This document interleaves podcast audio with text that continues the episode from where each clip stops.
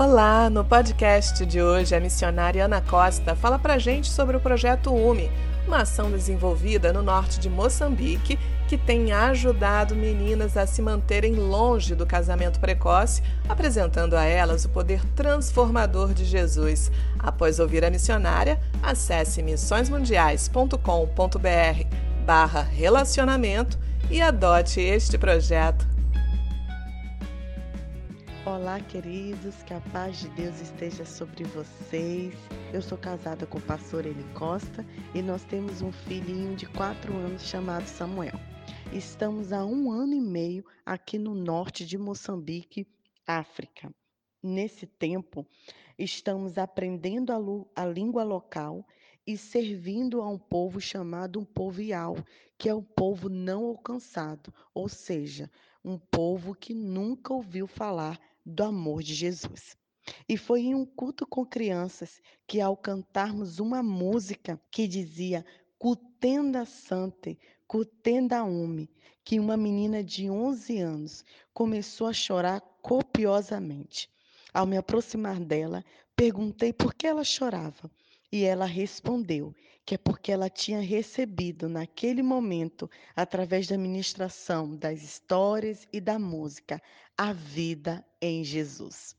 Depois disso, a orarmos ao Senhor pedindo confirmação qual era a estratégia que Ele gostaria que usássemos para falar do poder transformador dele, que quatro meninas apareceram em minha porta, na porta da nossa casa, pedindo para aprender mais sobre a vida em Jesus.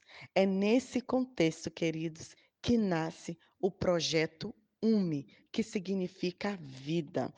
Um projeto que tem como principal objetivo levar o poder transformador de Jesus e combater o casamento precoce que acontece entre meninas, crianças de apenas 12, 13 e 14 anos.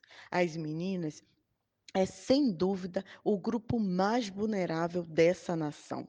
Atualmente, nós temos 35 meninas sendo alcançadas pelos projetos, com encontro de duas vezes na semana de aprendizado da Bíblia, reforço na leitura escrita e aulas de crochê, apresentando o ensino também de educação financeira e o futebol feminino, usando princípios e valores do reino.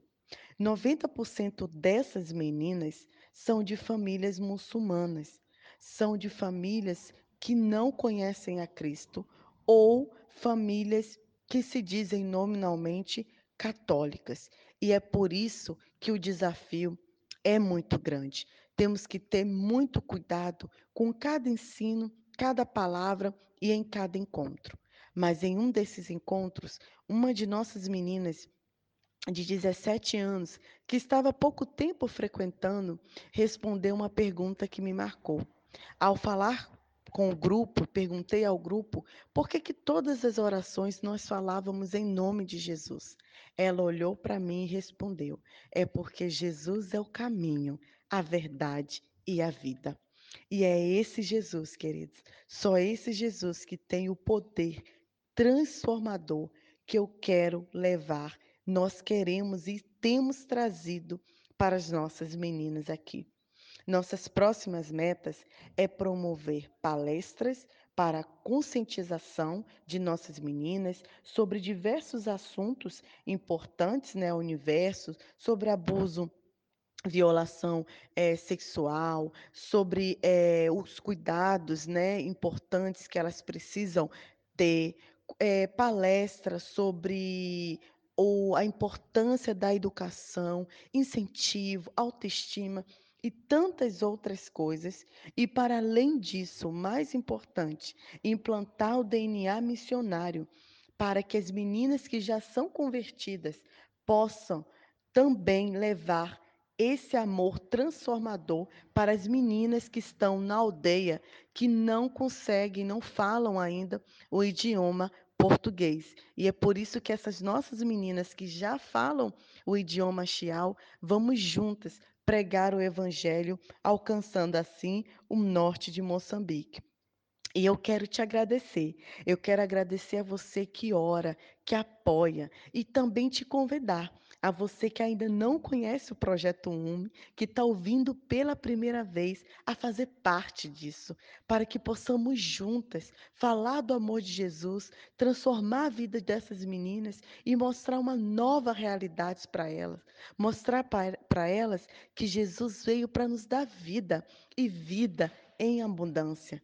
Que Deus possa nos abençoar, possa juntos, se nós possamos juntos informar, transformar sobre esse poder maravilhoso do nosso Cristo e Salvador. Continue orando pelo Projeto UNO, continue apoiando, continue contribuindo e que vidas e mais vidas possam, assim como aquela adolescente, reconhecer que Jesus Cristo é o caminho, a verdade e a vida. Que Deus abençoe o seu coração, que Deus abençoe a sua família Ana Costa, daqui do norte de Moçambique.